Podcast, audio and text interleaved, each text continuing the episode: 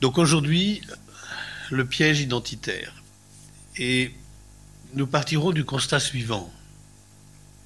Voilà déjà quelques années que la notion d'identité nationale envahit l'espace public avec perte et fracas au gré des élections et autres référendums partout en Europe.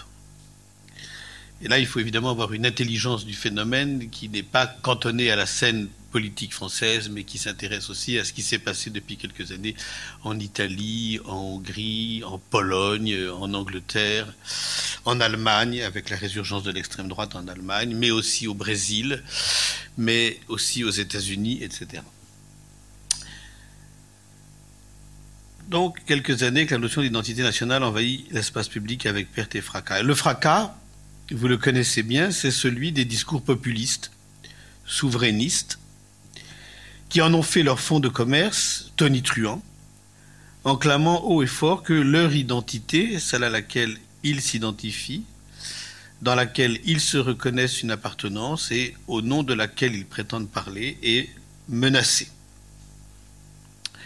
Parce que les étrangers, les immigrés, les réfugiés et avec eux toutes les pratiques vestimentaires, culinaires, culturelles et religieuses qu'ils importent, leur semblent incarner cette menace, il n'est pas de jugement suffisamment vindicatif ni de mesures discriminantes qu'ils n'appellent de leur vœu pour protéger ou restaurer cette identité prétendument compromise.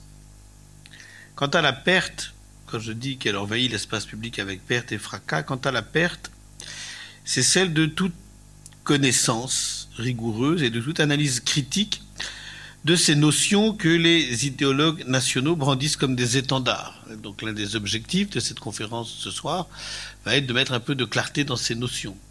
Ces notions, brandies comme des étendards, c'est l'idée, l'identité, pardon, c'est l'identité, la nation, l'appartenance, la reconnaissance. Réduit à un slogan, ces mots magiques, censés rallier les foules, ne supportent pas la réflexion. Ce qu'ils désignent est, dans la rhétorique populiste, considéré comme une évidence. Donc la première chose que je voudrais souligner, parce que c'est là-dedans que je vais m'installer, c'est la coupure entre le régime du savoir, de l'analyse, de l'étude, de la clarification, et celui des idéologies identitaires. La coupure entre le régime du savoir et celui des idéologies identitaires est si profonde que pour peu qu'à l'inverse, on estime nécessaire de prendre le temps de l'étude pour savoir de quoi on parle, on a vite fait de se voir reprocher un universalisme, un européisme ou un cosmopolitisme abstrait qui méconnaîtrait par principe la puissance des attachements le sang, dans le pire des cas, le terroir, la culture, la langue, etc., supposés lier tout individu à sa nation. À quoi tient l'identité qui nous rassemble et nous rattache les uns aux autres dans une même nation? Comment s'est-elle construite? Quelle est la part des échanges, des importations, des traductions, tout ce qui vient d'ailleurs et des autres. Quelle est la part des échanges, des importations, des traductions dans sa composition? Comme vous le voyez, les questions sont trop complexes. Elles demandent trop de recul et de médiation. Vous vous souvenez que la dernière fois, j'avais vraiment insisté sur cette médiation du savoir. Elles demandent trop de recul et de médiation, celle de l'histoire, des sciences sociales et politiques, et de la philosophie pour qu'on les abandonne aux idéologues identitaires qui, se disant patriotes haut et fort, le cœur sur la main, n'ont de goût que pour le bruit qu'ils font, à force de simplification abusive, de jugement hâtif et de raccourcis mensongers. Donc vous l'avez compris, cette conférence va être une critique de l'idéologie identitaire. Voilà, ça va être une critique de la rhétorique identitaire et des discours identitaires. Et ce fracas et cette perte, donc la perte de, rapport au savoir, à l'étude, voilà, de, rationnelle, de la composition de l'identité, etc. Et le fracas, c'est celui euh, donc des discours identitaires. Ce fracas et cette perte, je voudrais essayer de montrer dans les réflexions que je vous proposerai ce soir qu'ils se définissent par une quadruple toxicité. Une quadruple toxicité que je vais donc analyser successivement. Celle d'abord, ce sera mon premier point, celle d'abord d'une division de la vulnérabilité. Je vais évidemment longuement expliquer. Le premier point, première toxicité de l'idéologie identitaire, celle d'une division de la vulnérabilité. Deuxième toxicité, celle d'un déni de l'histoire. Troisième toxicité, celle d'une falsification du présent. Et puis la quatrième, enfin, celle du parti pris de la violence. Donc voilà les quatre points que je vais successivement euh, vous proposer d'analyser avec moi. La division de la vulnérabilité, le déni de l'histoire, la falsification du présent et le parti pris de la violence. Et toxique, ce qui empoisonne le corps, par mégarde, par ignorance ou de façon criminelle, altérant ou paralysant la fonction de ces organes.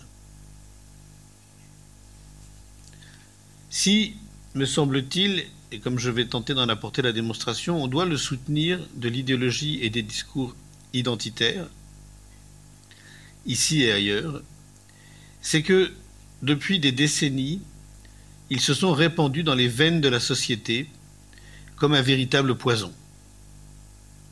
Lentement, mais sûrement, ils en ont innervé toutes ces couches, substituant un repli vindicatif, nourri de peur et de ressentiment,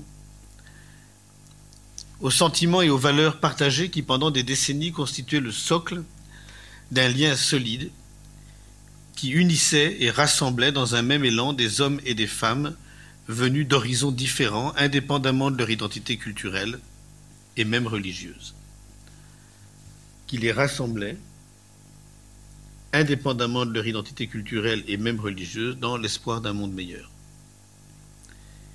Il y allait d'un sentiment de solidarité spontanée avec toutes les victimes de l'oppression, les vaincus de l'histoire, les laisser pour compte des progrès brutaux de la civilisation, ignorante des fractures qu'elle produit. Il y avait, il y allait, souvenons-nous encore,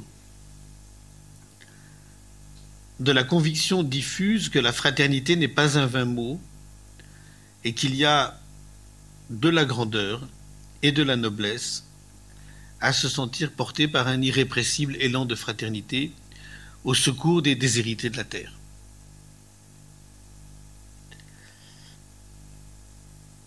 Et j'ai l'impression d'avoir grandi encore dans les années 70, 80, etc., à un moment où ce discours-là, ces idéaux-là, ces valeurs-là avaient encore une vraie force de Eh bien, l'idéologie identitaire est un poison parce qu'ils sont trop peu nombreux aujourd'hui ce qu'indigne à la fois la succession des naufrages en Méditerranée, conséquence meurtrière des politiques migratoires européennes, et les conditions indignes et proprement inhumaines de parquage des réfugiés dans des camps de fortune. Elle a envenimé les consciences, cette idéologie identitaire, au point de leur faire admettre comme une évidence qu'il y avait des limites à l'accueil et que celles-ci étaient depuis longtemps dépassées, qu'à secourir donc davantage d'hommes et de femmes de mœurs et de cultures différentes, c'est leur identité qu'ils mettraient en péril. Ce n'est pas autrement que sous les coups de boutoir d'une culture identitaire de la peur et de l'ennemi, parce que c'est ça l'idéologie identitaire, c'est une culture identitaire de la peur et de l'ennemi. J'y viendrai plus longuement si vous le souhaitez. Ce n'est pas autrement que sous les coups de boutoir d'une culture identitaire de la peur et de l'ennemi, il est devenu usuel, ordinaire, et pour ainsi dire dans l'ordre des choses et l'ordre du monde, que l'abandon de milliers d'êtres humains à leur sort tragique fasse l'objet d'un consentement meurtrier.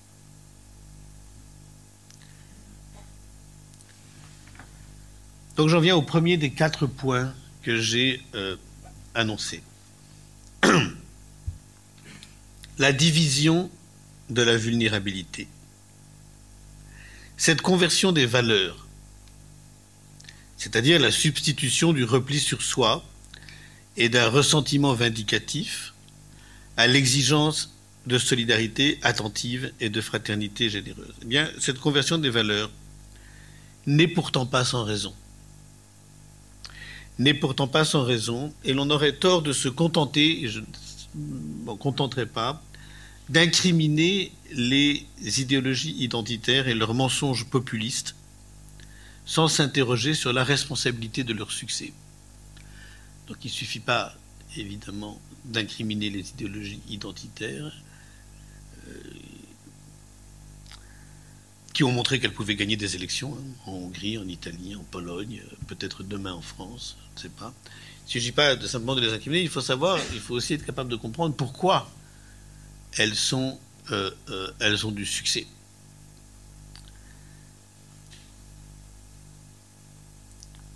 On aurait tort de se contenter d'incriminer les idéologies identitaires et leurs mensonges populistes sans s'interroger sur la responsabilité de leur succès, parce que ceux-ci, en effet, n'auraient jamais eu une telle prise sur la population s'ils n'avaient trouvé un terreau favorable dans ce sentiment d'abandon désespéré que partagent tous ceux et celles que les effets pervers de la mondialisation, les fermetures d'usines, la désindustrialisation de territoires entiers, la délocalisation des entreprises, des directives européennes incompréhensibles, les conditions aggravées du travail et de l'emploi qui en résultent n'ont cessé de fragiliser.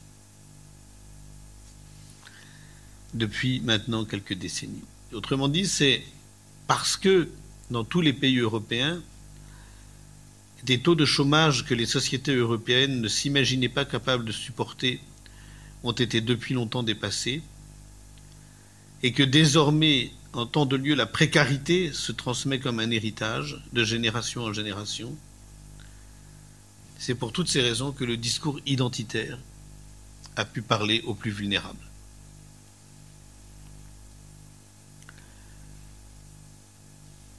Il y est parvenu pour deux raisons. La première tient au ressort psychologique que Freud a longtemps analysé dans un livre que j'ai déjà cité ici, qui est Malaise dans la civilisation. Grand, un livre qu'il faut tout le temps relire et reméditer parce que c'est un livre qui n'a vraiment rien perdu de son actualité. Malaise de la civilisation qui est écrit euh, au début des années 30, c'est-à-dire quelques, quelques mois, quelques années, quelques mois à peine avant l'arrivée de Hitler au pouvoir. la première tient au ressort psychologique que Freud a longtemps analysé dans Malaise dans la civilisation. Il compte ces ressorts psychologiques parmi les ressources qui rendent les guerres possibles, à commencer par celles qui se réclament d'une défense de l'identité nationale. Qu'est-ce que c'est ces ressorts psychologiques? Eh bien, se canalise très bien Freud dans Malaise dans la civilisation. C'est que lorsqu'une société n'est plus en mesure de compenser par des avantages matériels les sacrifices pulsionnels qu'elle exige de ceux qui se plient à ses règles, elle n'a d'autre solution à leur offrir en guise de compensation que l'idéalisation et la sublimation de leur appartenance je vais répéter ce point parce que c'est un point évidemment absolument décisif. Lorsqu'une société est essayée de le transposer à plein de scènes, lorsqu'une société n'est plus en mesure de compenser par des avantages matériels les sacrifices pulsionnels qu'elle exige de ceux qui se plient à ses règles, elle n'a d'autre solution à leur offrir en guise de compensation que l'idéalisation et la sublimation de leur appartenance. Ça veut dire que lorsque une société, un gouvernement n'est pas en mesure de répondre à la détresse matérielle, aux détresses économiques, sociales, financières, à la précarité, à la grande pauvreté, à l'impression de déclassement de catégories entières de la population, euh, euh, la seule issue qu'il a, c'est de compenser, c'est ce qu'analyse Freud, par l'idéalisation et la sublimation de l'appartenance et de l'identité. Donc ça veut dire que dans le fond, les ressorts de l'idéologie identitaire fonctionnent exactement en parallèle avec l'augmentation de l'insécurité matérielle, de la détresse, de l'anxiété de l'avenir, de la précarité, etc. La logique identitaire, pour le dire autrement, devient par ce biais une force politique à laquelle peu de gouvernements et de partis ont la force de résister. Leur façon d'y céder est d'abord d'enjoindre ceux auxquels ils sont incapables de procurer des conditions d'existence meilleures d'aimer leur identité dans ce qui la différencie des autres et d'en être fier. Pourra rien vous donner, on ne va pas vous aider à vivre mieux, hein. on ne va pas vous aider à avoir des emplois, à en avoir pour vos enfants, à, à diminuer votre insécurité mondiale, mais on va défendre votre identité. Mais on va vous faire aimer, on va vous prouver que votre identité, on l'aime. C'est ça la compensation. Eh bien, la façon d'y céder est d'enjoindre ceux auxquels ils sont incapables de procurer des conditions d'existence meilleures, d'aimer leur identité dans ce qui la différencie des autres et d'en être fiers. C'est ce que Freud appelle, et c'est tellement vrai, le narcissisme des petites différences. L'expression qu'il a, le narcissisme des petites différences.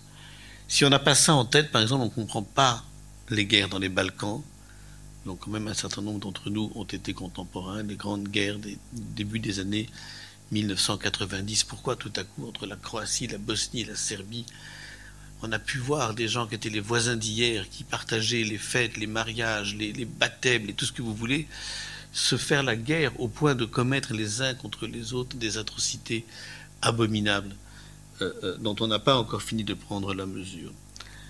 Eh bien, au nom de ce narcissisme des petites différences. Donc, leur façon d'y céder est d'abord d'enjoindre ceux auxquels ils sont incapables de procurer des conditions d'existence meilleures, d'aimer leur identité dans ce qui la différencie des autres et d'en être fiers.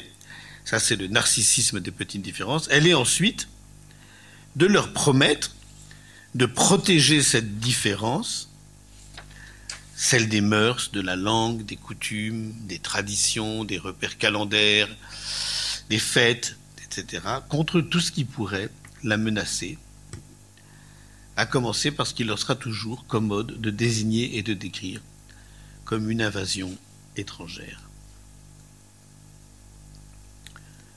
Ainsi, la protection de l'identité se sert d'elle de l'idéalisation et de la sublimation de l'appartenance à une culture donnée comme d'un alibi de son impuissance.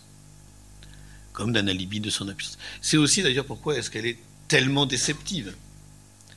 C'est aussi pourquoi elle est très très souvent déceptive. Parce que dans le fond, bout d'un moment, quand euh, un peuple s'est livré pieds et poings liés euh, à des leaders populistes identitaires et qui découvrent au bout de quelques années que ça n'a rien changé à leur situation, qu'ils vivent pas mieux matériellement, qu'ils n'ont pas plus de compensation qu'ils n'en avaient euh, avant, la déception est inéluctable.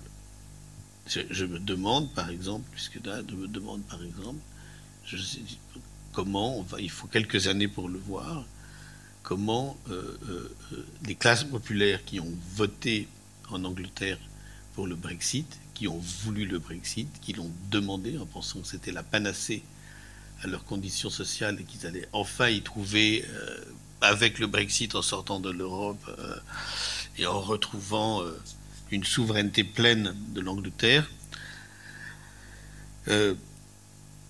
en pensant qu'effectivement ça allait changer leur vie, l'améliorer, je me demande dans cinq ans comment ce peuple-là déchantera quand il verra que ça n'était pas ça le but du jeu et que en réalité, euh, ça n'aura en rien changé leurs conditions d'existence, voire ça les aura peut-être aggravées.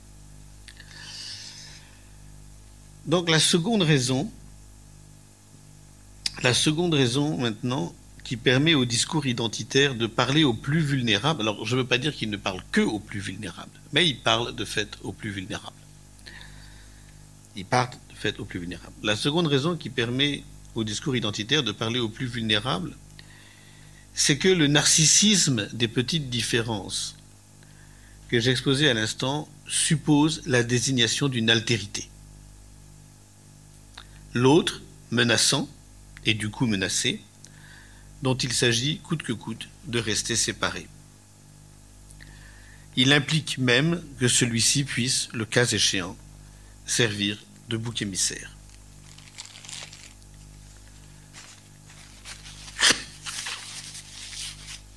L'appartenance, en effet, est d'autant plus idéalisée et sublimée que tout ce qui n'est pas elle, les autres cultures et la culture des autres, est dévalorisée et par là même repoussée. Alors je ne parle pas de choses abstraites là. Hein. Je ne suis pas du tout en train de parler de choses abstraites parce que dans les cas extrêmes, on sait les violences que ce mécanisme rend possible. J'ai parlé des guerres dans les Balkans, mais il y a plein d'autres conflits dans le monde, micro-conflits, dont on pourrait euh, parler, qui euh, l'exemplifient. Il n'y a pas de voie ni de moyen que les peuples s'interdisent ou dont ils soient exempts pour mettre en œuvre cette répulsion, exclusion, stigmatisation, discrimination, pogrom, etc. L'histoire du XXe siècle est faite de ces mesures-là. Ce que je veux dire par là, ce que je suis en train de mettre, sur quoi je suis en train de mettre le point là, c'est que, c'est que dans le fond, la logique identitaire, quand elle, quand elle instrumentalise cette chose terriblement explosive qu'est le narcissisme des petites différences, efficace et explosive, la logique identitaire est toujours susceptible de se faire génocidaire. Et il y aura toujours quelques supercheries à faire mine de l'ignorer comme si l'on était protégé par les leçons du passé. Moi, je crois qu'on n'est pas protégé par les leçons du passé. Je crois que tout peut encore revenir. Je crois que c'est. voilà, je pense que les grands défis que les sociétés démocratiques aujourd'hui vont avoir à affronter dans les années qui viennent. Alors, je n'avais pas pensé aux défis sanitaires, hein. j'avais pensé aux défis climatiques, etc. Mais le défi sanitaire, peut-être. Hein, euh, peut-être que l'an prochain, je reviendrai et que je parlerai de l'épidémie et de choses comme ça. Euh, euh, ces grands défis-là vont évidemment donner du grain à moudre aux logiques identitaires.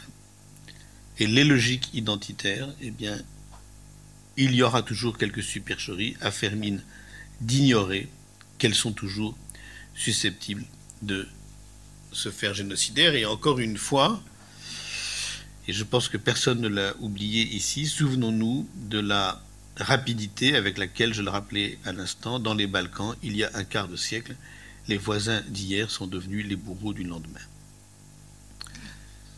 Et donc pour désigner ce risque, je forgerai un mot valise. Les philosophes adorent faire des mots valises comme ça. Et je parlerai de logique génocidentitaire.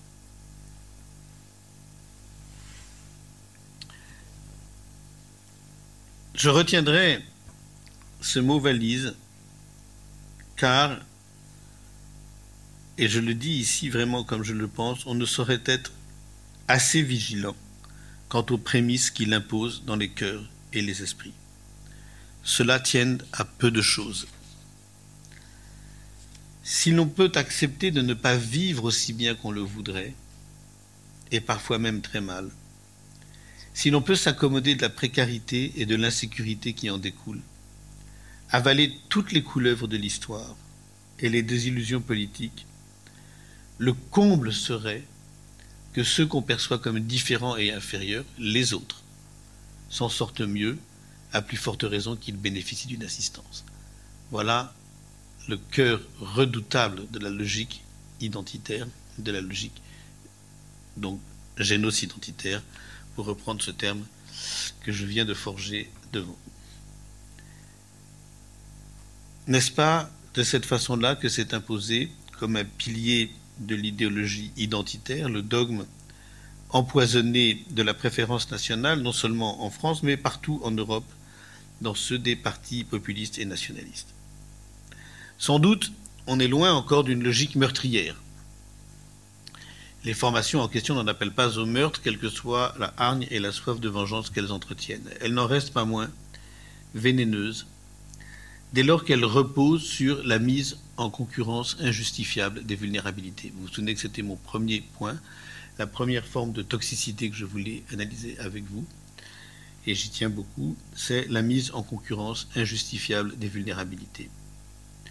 Elles imposent un compte pernicieux selon lequel le secours apporté aux uns est un soutien dont on prive les autres.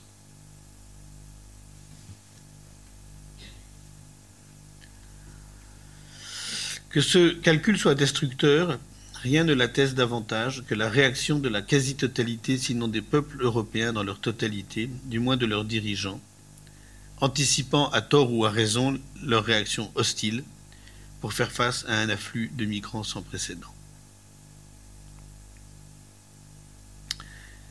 Quand on songe à ce que fut l'errance des peuples européens jetés sur les routes d'Europe à plusieurs reprises au XXe siècle, et à tous ceux qui durent fuir leur pays, et quémander ailleurs un accueil et un refuge, on est en droit de s'indigner d'une mémoire si courte. On est en droit de s'indigner d'une mémoire si courte.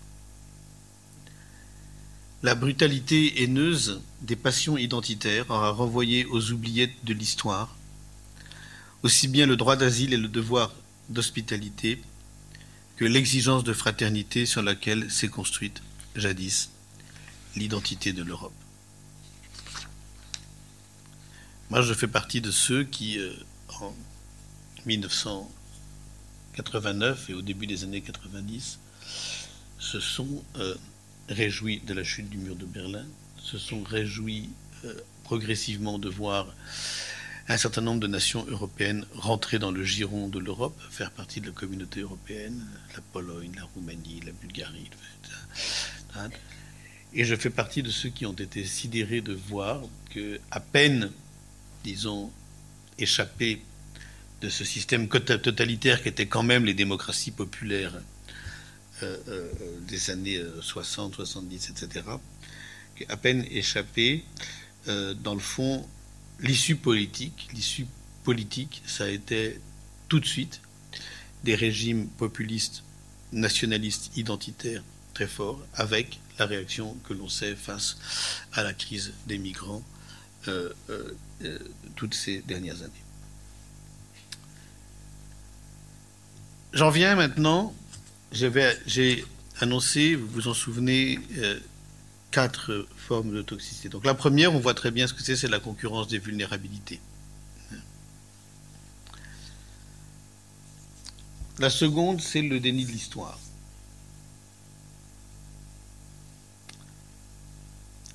Si la première forme de toxicité repose sur l'exploitation politique de la vulnérabilité des êtres fragilisés par la crise, la seconde se situe à un autre niveau qui concerne sa construction de l'identité. Et la toxicité tient alors à ses arrangements fallacieux avec l'histoire. Le paradoxe est le suivant. Le paradoxe est le suivant, c'est que plus le discours nationaliste identitaire se réclame du passé, plus il méconnaît l'histoire plus il se réclame du passé, plus il méconnaît l'histoire. Sans doute la construction de l'identité nationale s'appuie-t-elle ordinairement sur des travaux d'historiens. Mais c'est toujours de façon partielle et sélective.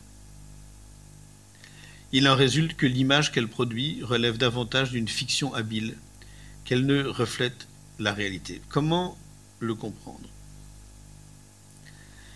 Eh bien, lorsque l'idéologie fait usage de l'histoire, c'est pour fixer une fois pour toutes les traits constitutifs, les caractéristiques propres de l'identité qu'elle entend défendre et promouvoir. Elle puise dans telle et telle page glorieuse de son passé les éléments d'une essentialisation qui est conjointement celle d'un peuple et celle d'un territoire. Deux opérations intellectuelles soutiennent ce procédé d'essentialisation du peuple et du territoire. La première est généalogique. elle consiste à remonter aux origines et à identifier des racines. La seconde est chronologique. Elle consiste à traverser les âges pour mettre en perspective l'existence d'une continuité. Donc la falsification de l'histoire, c'est la suivante, c'est de reconduire l'identité d'une nation à une origine unique. Ça, c'est la première falsification. Et la deuxième falsification, c'est celle de la continuité. Comme si rien n'avait bougé, comme si, en gros l'identité était restée la même comme si l'identité d'une nation était intemporelle. C'est ça que j'appelle l'essentialisation. C'est comme s'il y avait une France éternelle, une identité éternelle de la France, reconduite à quelque chose qui serait l'origine de la France et dont la continuité aurait traversé les âges. Donc ça, c'est une construction historique. Mais c'est une construction historique précisément au sens où c'est une falsification de l'histoire, parce que bien évidemment, c'est pas ça. Ça ne veut pas dire, je vais y venir d'ici un instant, qu'il n'y a pas d'identité mais pas reconduite à une origine unique et pas décrite par le biais de ce qu'on appellera une monogénéalogie. Je vais y venir d'ici un instant. Donc deux opérations intellectuelles soutiennent le projet. La première généalogique qui consiste à remonter aux origines et à identifier des racines, les racines d'un pays, les racines de son identité.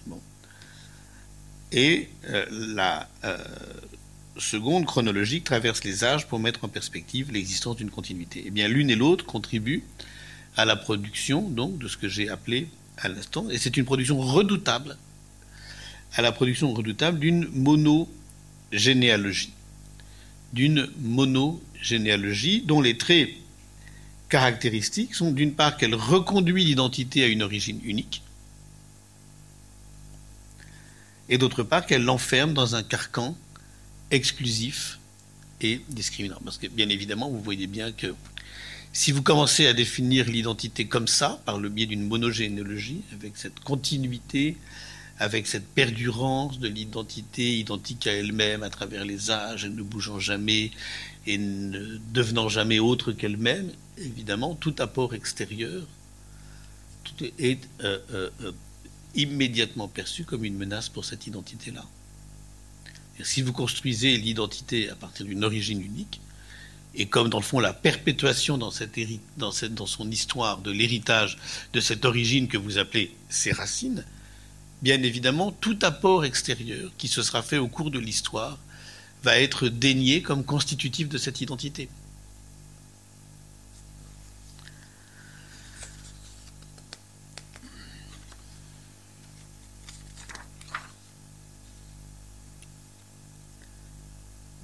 cette assignation, cette assignation originelle, hein, l'idée voilà que les nations ont une origine, des racines, qu'il a fallu préserver tout au long de l'histoire, que cette assignation originelle et l'enfermement qui en découle soit porteur de catastrophes.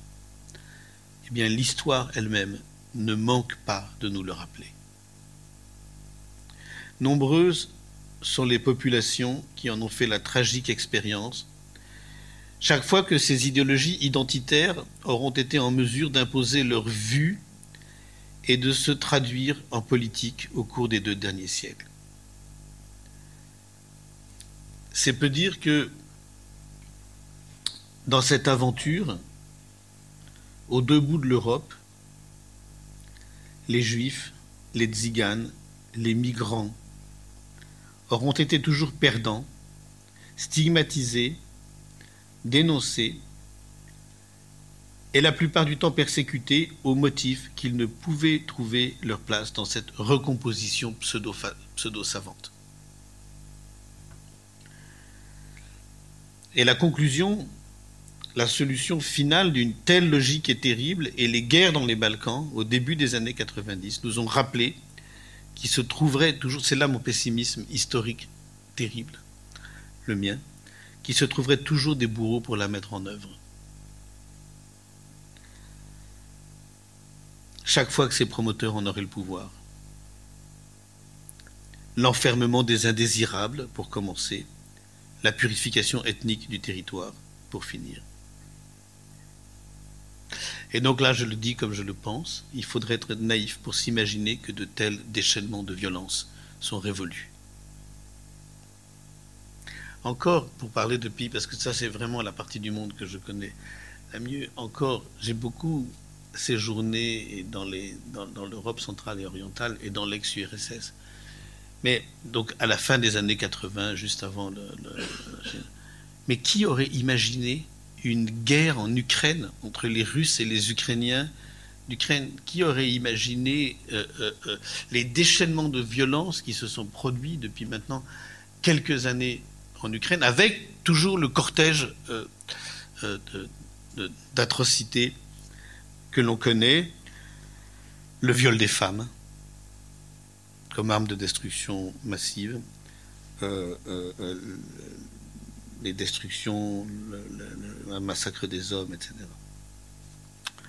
Donc, ça veut dire, on ne peut pas ne pas réfléchir sur l'instrumentalisation politique qu'on fait encore aujourd'hui de la notion d'identité et de la notion de racine et de la notion d'origine, etc. On ne peut pas réfléchir à ces notions-là et aux invocations de l'histoire au nom desquelles euh, euh, euh, on instrumentalise ces notions sans se rappeler l'utilisation meurtrière des fictions identitaires. L'utilisation meurtrière des fictions identitaires restera longtemps encore autant un instrument de la conquête du pouvoir que le moyen le plus efficace de sa conservation. Et comme ça marche, ça a de quoi nous inquiéter. Il faut peu de temps à un dictateur ou un apprenti dictateur pour s'en rendre compte. Une fois que l'idéologie identitaire a empoisonné les consciences, le bénéfice qu'il peut en tirer est considérable. D'une part, elle lui permet de flatter le peuple dans ses passions négatives, gagnant sa faveur sur le dos de ceux qu'il fait ou laisse persécuter. D'autre part, l'action qu'il mène au service de l'identité lui sert de cache-misère.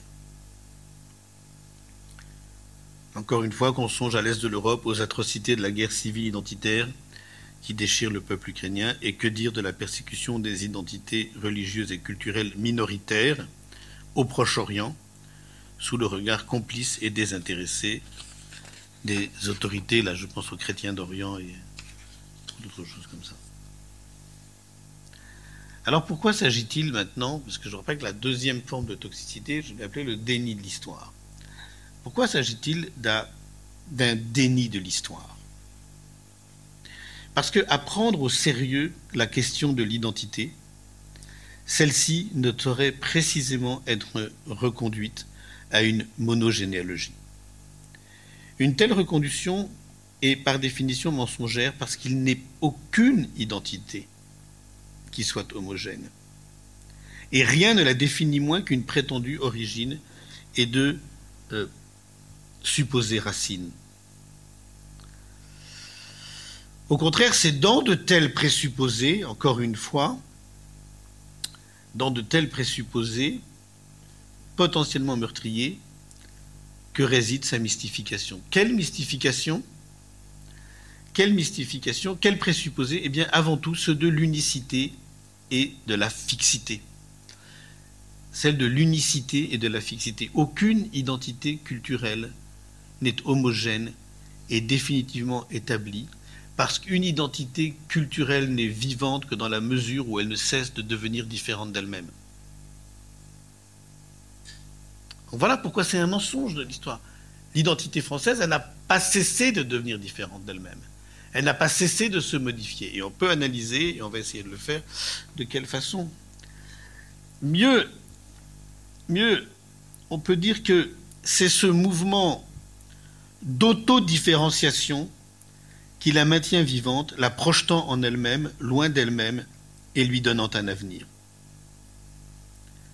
Tout ceci tout ceci n'a rien d'abstrait et relève de la raison la plus élémentaire. Cela consiste, alors là, parce que c'est un point auquel je suis vraiment très euh, attaché, cela consiste ni plus, ni moins à rendre droit au fait que toute identité est d'abord relationnelle. Qu'est-ce que ça veut dire? Alors, c'est vrai de n'importe quel. Là, je l'ai déjà dit, parce que je pense que j'en avais parlé dans les premières conférences. C'est-à-dire, c'est vrai, toute identité relationnelle. Ça, le vaut, ça vaut de toute identité singulière, subjective, individuelle. C'est-à-dire, nous sommes chacun singulièrement, individuellement, fait de l'ensemble des relations qui nous constituent, qui nous ont constitués depuis la naissance, avec ceux qui ont pris soin de nous, avec ceux que nous avons rencontrés, avec ceux que nous avons aimés ou que nous avons détestés ou que nous n'avons pas aimés, avec les espaces où nous avons vécu. Donc notre vie est faite de ces relations qui nous constituent. Voilà. On n'est pas notre identité, on la tient pas de la naissance. Voilà, hop, je suis né et puis euh, je suis la singularité que je suis à la naissance. Non, la singularité que je suis, je la deviens au cours du temps et elle ne cesse de se modifier. Et ce qui me singularise, c'est l'ensemble, la variété, la richesse, le devenir propre de toutes ces relations qui me constituent. C'est pareil d'une identité collective. C'est pareil d'une identité collective. Ça veut dire que ce qui fait une, identité collective, c'est l'ensemble des relations qu'elle a entretenues avec ce qu'elle a défini, éprouvé, expérimenté, parfois combattu même, parce que ce n'est pas forcément pacifique, avec euh, comme ses altérités. Je vais faire deux parenthèses. L'identité européenne. L'identité européenne. Qu'est-ce que c'est? Est-ce qu'il y a une identité de l'Europe? Et qu'est-ce que c'est l'identité de l'Europe? L'identité de l'Europe, elle est doublement relationnelle. On ne comprend pas l'identité de l'Europe si d'abord on ne la rapporte pas à l'ensemble des échanges, des importations, des traductions euh, que les nations constitutives de l'Europe ont échangé entre elles. La circulation des idées, la circulation des formes artistiques, la circulation des institutions. Tous ces échanges-là, c'est ça qui a fait l'identité de l'Europe. L'identité de l'Europe, c'est pas l'identité de la France, plus de l'Allemagne, plus de l'Italie, plus de la Grande-Bretagne, plus de l'Irlande, etc., la Pologne, tout ce que vous voulez. L'identité de l'Europe, c'est l'ensemble de ce qui a circulé à l'intérieur de l'Europe. C'est l'ensemble de ce qui s'est traduit c'est euh, euh, c'est ce bouleversement lorsque Shakespeare est traduit en allemand. C'est euh, ce bouleversement lorsque Dante est traduit dans toutes les langues européennes. Donc, c'est ce qui permettait aux très grands linguistes et aux très grands philosophes, Umberto Eco, italien, de dire la langue de l'Europe, c'est la traduction. La langue de l'Europe, c'est la traduction. Et l'identité culturelle de l'Europe, c'est la traduction. Seulement ça, ça n'est qu'un seul faisceau de relations. On n'a pas encore tout dit de l'identité culturelle, de l'identité de l'Europe, quand on a dit ça. L'identité de l'Europe, c'est aussi autre chose. C'est ce premier faisceau de relations, celles qu'elles ont entretenues les unes avec les autres. Et puis, c'est tout ce que ces nations européennes, c'est toutes les relations que ces nations européennes ont entretenues avec ce qu'elles ont concurremment, souvent et parfois de façon agnostique, définis comme leurs propres altérités. Donc l'identité de l'Europe, elle est évidemment faite des relations que l'Europe a entretenues avec le continent africain, avec le continent américain, avec l'Asie, de tout ce qu'elle a importé d'Asie, d'Afrique. De façon d'ailleurs qui demande, parfois sous forme d'exploitation, de domination, etc. Mais c'est une aberration de vouloir définir l'identité de l'Europe indépendamment de des grandes découvertes, indépendamment euh, du commerce triangulaire même, euh, et indépendamment des politiques de conquête coloniale du XVIIIe, du XIXe siècle. Donc deuxième faisceau de relations qui définit l'identité. Donc voilà pourquoi une identité, c'est toujours composite, c'est en devenir, c'est pluriel, c'est hétérogène.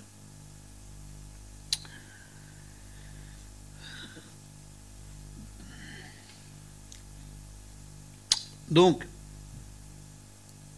toute identité est relationnelle, elle ne se laisse pas penser indépendamment de la relation qu'au fil de son histoire, elle a entretenue avec toutes les identités qui lui sont extérieures et qui ne se sont définies que par rapport à elle et, par rapport auquel elle se définit elle-même. Or, cette relation n'est pas de simple coexistence, elle est faite de multiples échanges, d'importations, de traductions, et voilà comment le propre d'une identité et c'est évidemment ça, c'est ce qui met. si je dis ça, c'est comme si je jetais du sel aux yeux du discours identitaire. Voilà comment le propre d'une identité consiste à se différencier d'elle-même. Et le propre d'une identité, c'est l'histoire de ces différenciations d'elle-même, avec elle-même. C'est l'histoire de cette autodifférenciation par laquelle elle reste vivante. Voilà comment le propre d'une identité consiste à se différencier d'elle-même par le biais de ce qu'elle s'approprie des autres cultures, assimile en le transformant, adapte à son contexte au fil du temps. Elle ne cesse de devenir l'autre d'elle-même. En un mot, elle se fait hétérogène. Encore un mot sur l'Europe. Sur l'Europe. Sur l'idée européenne. Dans les années 1920, Paul Valéry écrit, euh, Paul Valéry qui est un des plus géniaux philosophes du XXe siècle, Paul Valéry, un grand poète mais un très grand penseur, Paul Valéry écrit une note sur l'Europe et dans lequel il cède à un truc qui est un peu un topos de l'époque et qui a jamais cessé de l'être, qui est la fameuse question de l'identité de l'Europe.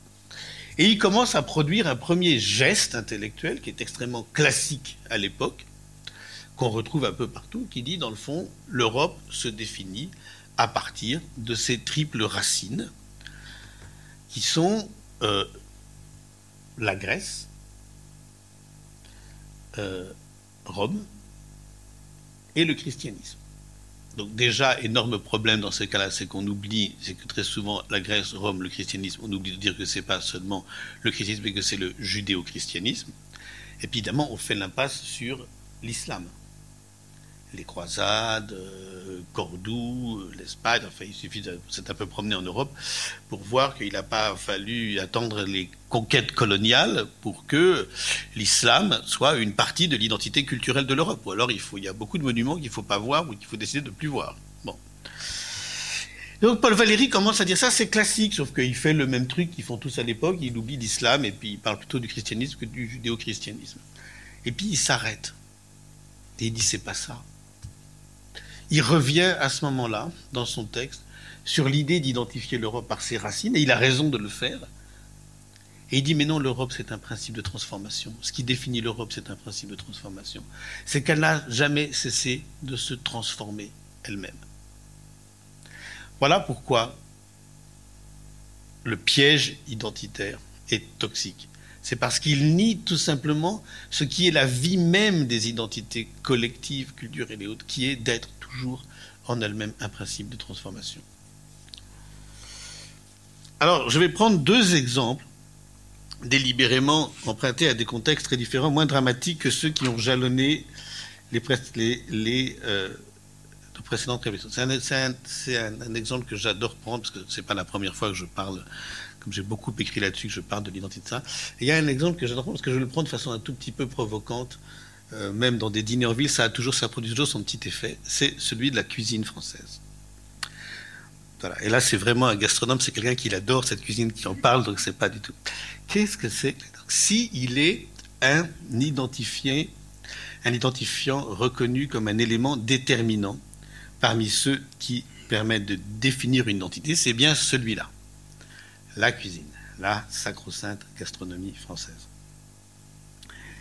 Et pour ce qui est donc de cette gastronomie française, le, moins qu'on puisse dire est qu'elle n'aura cessé d'être, mais depuis quand au juste, c'est toute la question, d'être produit comme le plus bel étendard de la culture du pays. Maintenant, pour peu qu'on y regarde de plus près, il convient cependant de relever deux phénomènes qui permettent de nuancer l'évidence. Le premier est que cette cuisine française n'a bien évidemment pas toujours été la même. On ne mangeait pas au Moyen Âge la même chose qu'aujourd'hui, ni à la campagne, ni à la ville, ni dans les châteaux, ni sur tous les coins du territoire. Le second est qu'à suivre dès lors le fil de ces modifications, c'est-à-dire de l'introduction d'éléments nouveaux, son histoire, l'histoire de cette gastronomie, est indissociable de l'importation d'ingrédients dont on oublie qu'elle, qu'elle ne les a pas toujours connus. Autrement dit, elle est liée en ce sens à la Renaissance, à l'histoire des grandes découvertes et de tous les échanges commerciaux qui s'en sont suivis. Que serait aujourd'hui la cuisine sans la pomme de terre, les pâtes, le riz, les épices? Et la pâtisserie sans le café, le chocolat, les fruits exotiques, la pâte d'amande?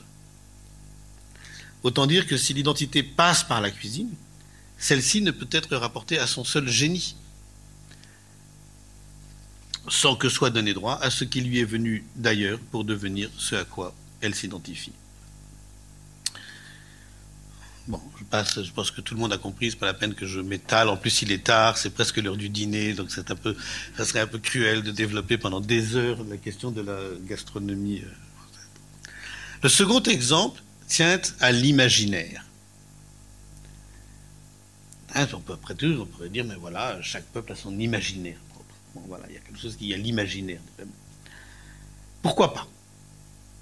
Et c'est pas faux, l'imaginaire est tellement lié à la langue, etc., il y a vraiment plein de choses qui nouent l'identité à l'imaginaire et à la langue. Maintenant, l'imaginaire, à supposer que, supposer qu'on va garder un sens à l'expression, ce qui fait l'identité d'un peuple, à chaque moment de son histoire, ne tient pas seulement à une histoire partagée, à des dates symboliques, à des repères calendaires, des fêtes, etc., mais plus largement encore à la constitution d'un imaginaire collectif dans lequel les arts plastiques, la musique, y compris les chansons d'ailleurs, la littérature et le cinéma ont une large part. C'est peu dire alors que sa composition, la composition de l'imaginaire ne connaît pas de frontières. Cela est vrai des individus autant que des communautés. Rien de ce que nous nous approprions, de ce que nous assimilons, tous ces sons, ces fictions et ces images que nous nous incorporons et qui deviennent individuellement et collectivement une part de ce que nous sommes, ne se laissent enfermer dans les frontières étanches d'une culture déterminée. Notre imaginaire musical, il est fait de plein de musiques qui ont été importées, plein de danses qui ont été importées, notre imaginaire pictural aussi, notre imaginaire littéraire aussi, et que dire de l'imaginaire cinématographique? Ça veut dire que notre culture, celle qui nous définit, celle dans laquelle... Évidemment qu'elle est hétérogène. Évidemment qu'elle est faite de choses que, à la fois collectivement et puis aussi individuellement, nous nous sommes euh, appropriés. Moi, il y a un truc qui m'a fasciné, quand, il, y a, il y a maintenant longtemps, parce que maintenant ils sont grands, il y a un truc qui m'a fasciné avec mes enfants qui ont maintenant entre 25, euh, un peu plus autour de 25 ans. C'est, il y avait quelque chose dans, la construction de l'imaginaire enfantin. Je ne sais pas si vous, il y a quelque chose qui a déboulé pour les enfants. Donc là, c'est des enfants du début des années 2000, etc. 2005, 2000, enfin après. C'est tout à coup l'imaginaire euh, euh, dans l'imaginaire de Walt Disney, c'est-à-dire standardisé, américain, etc., tellement prégnant, concurrencé par un imaginaire japonais. C'est l'arrivée, par exemple, pour, leur génération, quelque chose qui n'est pas la mienne. Moi, c'est les films de Miyazaki. Je ne sais pas si ça vous dit quelque chose à quelques-uns d'entre vous, les grands, grands films de Haruo Miyazaki. Et puis, pour la génération encore plus jeune qu'eux, quand je vois la place qu'occupent dans leur imaginaire les mangas japonais ça c'est nouveau. Ben voilà, donc ils ont un imaginaire qui n'est pas le même, qui s'hétérogénise, qui importe, qui a importé d'autres choses qui n'étaient pas présentes dans l'imaginaire de euh, notre génération. Vouloir faire comme si tout ça n'existait pas pour sauver une prétendue identité culturelle à laquelle ne correspond plus aucun imaginaire, en réalité, c'est évidemment là où je dis qu'on est uniquement dans l'idéologie. Donc qu'est-ce que ça veut dire? Ça veut dire donc, encore une fois, rien de ce que nous nous approprions, de ce que nous assimilons, tous ces sons ces fictions et ces images que nous incorporons et qui deviennent individuellement et collectivement une part de ce que nous sommes, ne se laissent enfermer dans les frontières étanches d'une culture déterminée. Tout au contraire est poreux. Et c'est cette porosité, c'est ce qu'il y a de plus précieux. Qu'on ne nous l'enlève pas. Qu'on ne se mette pas à expurger les salles de cinéma, les bibliothèques, les, les, programmes scolaires. Qu'on ne nous enlève pas cette porosité, cette pérosité c'est ce qui permet à chacun d'inventer sa propre singularité. Autant dire que toute identité culturelle est plurielle. Les images, les mélodies, les récits que nous sommes susceptibles de partager avec d'autres parce que nous les avons faites nôtres viennent de partout. Troisième forme de toxicité maintenant, la falsification du présent. Hein, donc vous vous rappelez, le premier, la concurrence des vulnérabilités, ça c'est très très très politique, hein, c'est vraiment comme ça que ça fonctionne. Le deuxième, donc le déni de l'histoire, le déni de l'histoire en tant qu'elle est plurielle, hétérogénéisante, etc. Troisièmement, la falsification du présent. Là, on est à nouveau dans ce qui est très dur historiquement et politiquement, parce que, euh, euh, parce que vous l'aurez déjà compris dans ce que j'ai dit juste avant, le déni de l'histoire, c'est aussi la falsification réactive du présent. Le propre des idéologies identitaires aux quatre coins de l'Europe et des populismes qui s'en inspirent, ce n'est pas en vérité de vouloir protéger une identité en péril, mais de vouloir, au besoin par la force, donner vie au fantasme d'une réalité qui n'a jamais existé. C'est pourquoi elles se nourrissent d'un inextinguible ressentiment contre le temps et plus encore contre le, contre le présent.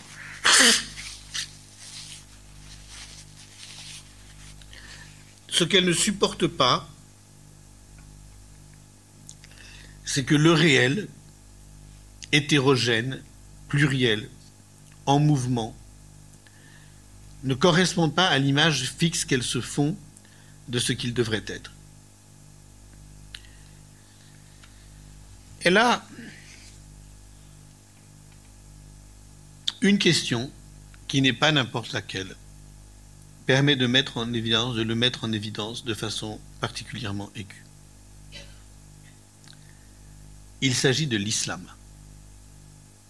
de la place des cultures musulmanes en Europe et dans les sociétés européennes. Parce que, soyons honnêtes, qu'on ne s'y trompe pas, si la question de l'identité est redevenue depuis quelque temps le fonds de commerce de formations politiques qui font de sa sauvegarde ou de sa restauration un élément de leur propagande et de leur programme, c'est que ce profil en toile de fond la hantise qu'ils exploitent à l'envie d'une islamisation de la société. Deux facteurs l'ont aggravé ces dernières années. Le premier est la menace terroriste et le traumatisme des attentats qui ont frappé non seulement le territoire français, notamment à Nice, Paris, et Londres, Bruxelles, Berlin également, sans compter leur répétition quotidienne au Moyen-Orient. Et le second est l'afflux massif de migrants venus de Syrie, de Libye, d'Irak, de Somalie, pour échapper à la guerre et à, misère, à la misère. Ça veut dire que sur la question de l'identité, c'est greffé en conséquence celle de la sécurité, mêlant la peur à la xénophobie avec une force inédite. Parce que la violence qui a ciblé les capitales européennes s'est réclamée d'une vision intégriste et meurtrière de l'islam, il n'a pas fallu longtemps pour que ce soit l'ensemble des musulmans, leurs pratiques cultuelles et leurs règles vestimentaires qui soient perçues et présentées comme une menace pour des valeurs et des principes, la tolérance et la laïcité, supposés incarner dans les sociétés européennes l'héritage des Lumières. Ainsi a-t-on vu ressurgir, comme après les attentats du 11 septembre 2001, la théorie du choc des civilisations du politique, du politologue Samuel Huntington. Socle inébranlable, la théorie du choc des civilisations, socle inébranlable de la nouvelle configuration des idéologies identitaires, cette théorie du choc des civilisations soutient que les relations internationales, comme vous le savez, sont désormais gouvernées non plus par l'idéologie, comme au temps de la guerre froide, mais par un conflit inéluctable entre des blocs civilisationnels incompatibles, à commencer par la civilisation islamique et l'Occident chrétien. En fait, la théorie du choc des civilisations, elle dit que le monde maintenant n'est plus dominé par des conflits idéologiques, mais par des conflits civilisationnels qui sont de deux ordres, qui sont les conflits de civilisation à civilisation.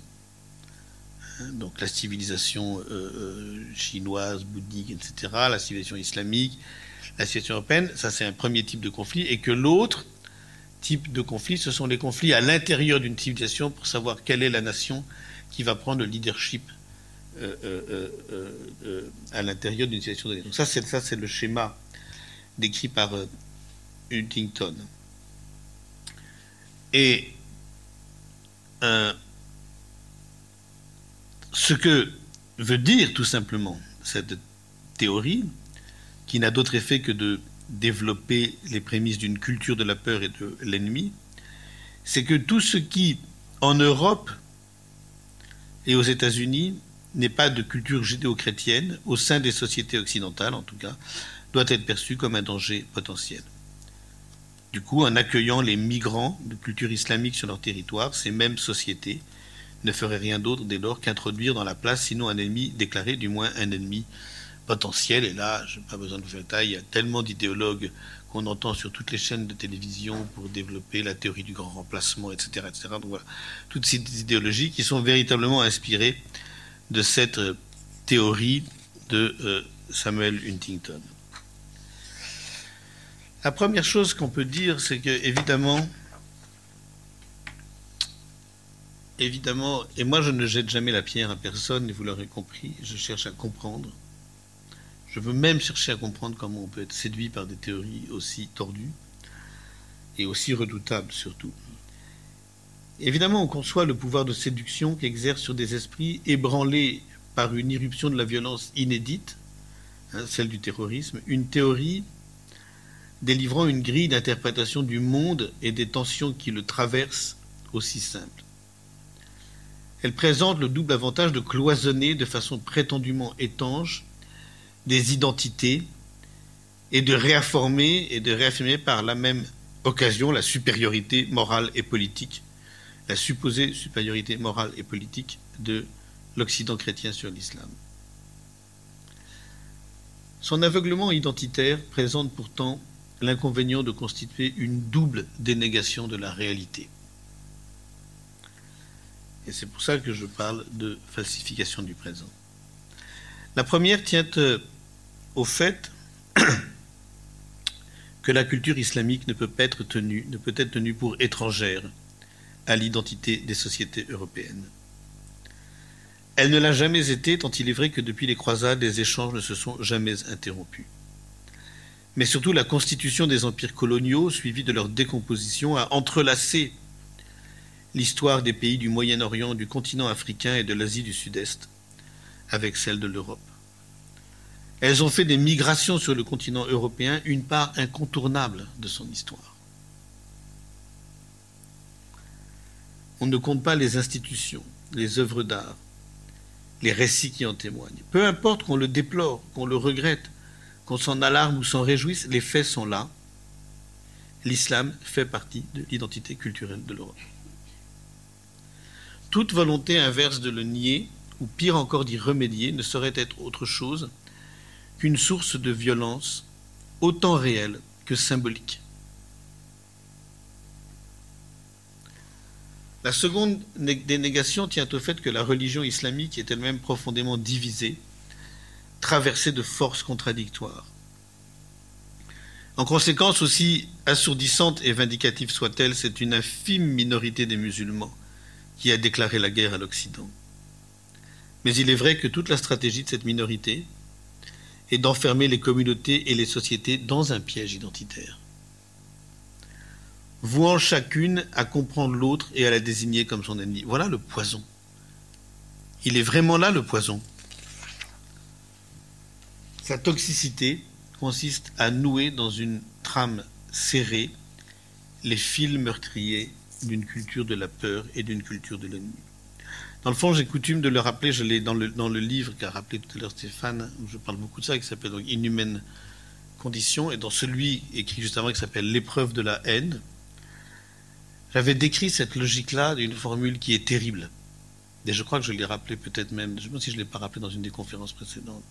Ce qui définit cette toxicité-là, c'est, c'est l'injonction. C'est l'injonction qui est censée prendre tout le monde en otage Hein, l'injonction identitaire de dire dis-moi qui tu es H-A-I-S, je te dirai qui tu es ES. Et si tu es ES, celui que tu dois être. Dis-moi qui tu es H-A-I-S et je te dirai qui tu es ES. Et si tu es ES, évidemment, la deuxième partie est encore plus importante que la première, parce que la, prise en otage, c'est la deuxième. C'est ça les guerres génocidaires.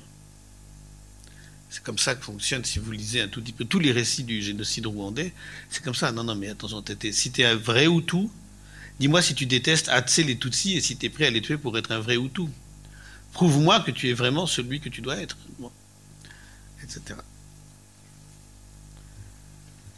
Dernier point.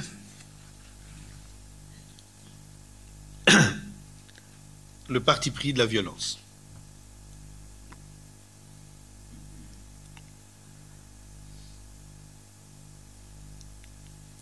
Cette double culture de la peur et de l'ennemi, cette double culture de la peur et de l'ennemi, c'est ce qui donne son ton et son style si caractéristique au discours identitaire, de Bolsonaro à Trump, en passant par Salvini et tant d'autres. Un ton et un style fait de véhémence, d'invective, de menace, comme si la seule chose qu'ils pouvaient promettre était de régler leurs comptes à ceux qui, par leurs mœurs, leur religion, leurs pratiques, leur provenance, contaminent la pureté de l'identité telle qu'ils l'idéalisent. Car voilà le fond potentiellement criminel de l'identité identitaire. L'identité rêvée, l'identité fantasmée, l'identité des identitaires, c'est une peau de chagrin elle n'est jamais assez pure aux yeux de ces idéologues grincheux, puisque rien dans la réalité ne lui correspond. C'est son délire, dont rien ne peut la faire sortir. La logique identitaire vit de sa phobie de l'impureté, qu'elle la constate, la traque ou l'appréhende. Il y a une chose, je ne peux pas m'étendre là-dessus, mais il y, a, il y a un signe très net de ça, que la logique identitaire vit de sa phobie de l'impureté. C'est la question des mariages. C'est la question des mariages qui transgressent l'enfermement identitaire. C'est la question des mariages entre noirs et blancs, la question des mariages entre des gens de communautés différentes, de cultures différentes, au sein d'un même pays. La question des mariages, la question des mariages est au cœur. Elle a horreur la logique identitaire du mélange, du métissage. Et donc, encore une fois, il n'est pas anodin que rien ne la révulse davantage qu'un mariage, c'est-à-dire une union des corps, des vies, du sang qui transgresse la séparation. Il est de bon ton de distinguer le discours identitaire du racisme. Ce sont deux choses différentes se plaît-on à dire que d'une part être attaché à son identité, vouloir la défendre et la préserver des étrangers, d'autre part tenir des propos racistes, perpétuant la croyance dans la différence et l'inégalité des races. Il y a loin, pense-t-on, de la, légitime fierté d'un sentiment d'appartenance jaloux de ses traits distinctifs et de sa clôture, aux paroles et aux actions qui outragent, humilient et violentent les autres en raison de la race dans laquelle on s'acharne à les enfermer. Eh bien, je voudrais dire que rien n'est moins sûr que cette distinction commode. Et il se pourrait qu'en dépit des différences et des précautions prises, l'audience croissante des discours identitaires partout en Europe apporte avant tout la confirmation inquiétante qu'on est loin d'en avoir fini avec un racisme endémique qu'une étincelle occasionnelle suffit à raviver. Car c'est au même fond obscur qu'il puise. C'est la même ignorance des autres cultures et de la culture des autres qui les anime. Combien sont-ils ces intellectuels supposés éclairés? Je ne vais pas citer les noms propres, mais pourtant j'en ai plein. Enfin, si je les cite quand même, je m'en fous. En plus, je les connais tous. Combien sont-ils intellectuels supposés éclairés qui, de Alain Finkielkraut à Pascal Bruckner, en passant par Luc Ferry et tant d'autres, continuent de se répandre sur la supériorité de la civilisation européenne, tout en s'alarmant de son possible déclin sous les coups de boutoir de civilisations hostiles. Les préjugés ont la vie dure. Ils sont si profondément enracinés dans l'inconscient collectif qu'en dépit des leçons de l'histoire et des égarements que la mémoire devrait interdire, il faut peu de choses pour qu'ils se redonnent une légitimité sous de nouveaux atours. Savent-ils bien les passions négatives qu'ils réveillent, ceux qui se font les chantres nostalgiques d'une identité nécessairement fantasmée? Faut-il qu'ils soient aveugles pour retenir si peu du passé? Parce que, et là je le soutiens, vraiment, il n'y a jamais eu d'invocation de l'identité nationale, communautaire, de quelque ordre qu'elle soit, il n'y a jamais eu d'invocation de l'identité qui, loin de soulager la misère des hommes, n'ait au contraire accru leur malheur. Loin d'être clair, rationnel, mesuré, c'est toujours la confusion, la déraison et l'excès qui la caractérisent.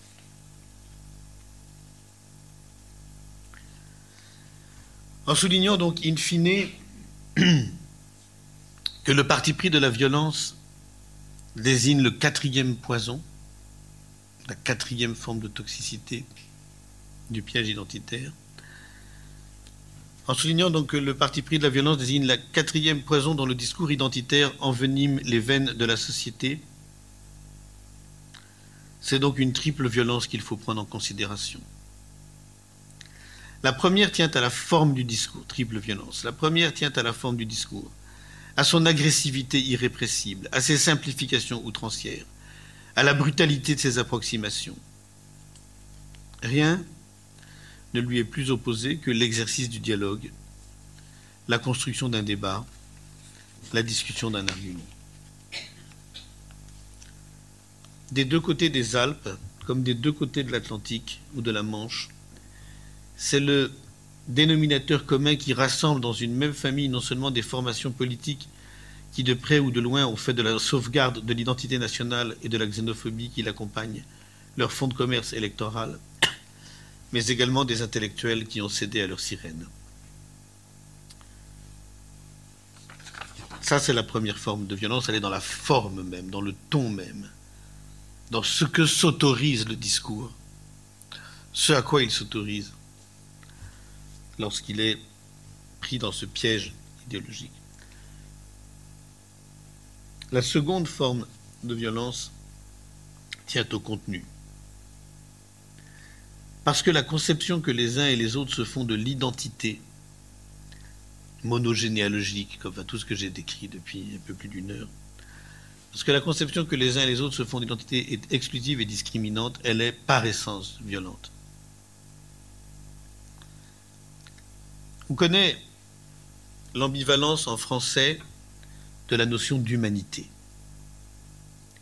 qui désigne aussi bien l'ensemble des hommes, toute appartenance confondue, qu'un traitement réservé à l'autre qui peut prendre la valeur d'une injonction, comme lorsqu'on demande que l'étranger, le prisonnier, le migrant, le malade soient traités avec humanité. Mais les deux ne sont pas séparables. Ces deux sens ne sont pas séparables. L'injonction qui demande de traiter avec humanité ne vaut que si elle ne fait pas de différence au sein de l'humanité entre ceux auxquels le devoir d'humanité s'applique et ceux auxquels, au sujet desquels, elle s'autoriserait à le suspendre. Dès qu'on divise l'humanité, comme l'idéologie identitaire revient toujours à le faire, on ouvre la porte à des pratiques et des traitements inhumains. Et on ne le fait jamais sans que la part la plus obscure de cette même humanité soit rappelée. C'est alors qu'apparaît une troisième forme de violence, qui est peut-être la plus radicale.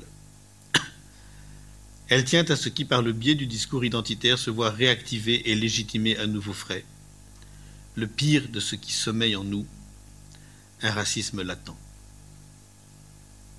On aurait tort de le minimiser, comme d'imaginer à bon compte en être quitte, en supposant que c'est toujours l'affaire de mouvements extrêmes et fanatiques dont rien ne nous rapproche. Comment comprendre autrement la hantise des autres, du mélange, du métissage, du brassage des populations, tout ce qui pourrait venir des autres et par les autres C'est pourquoi la meilleure façon de lutter contre les pulsions identitaires est de reconnaître leur proximité, de savoir que c'est là, et d'allumer des contrefeux. L'identité est un poison dont l'antidote existe. Rien de plus et rien de moins, comme on a essayé de le faire aujourd'hui, que l'inlassable travail de la critique guidé par le courage de la vérité. Voilà, c'est fini pour euh, aujourd'hui et c'est fini pour ce cycle même.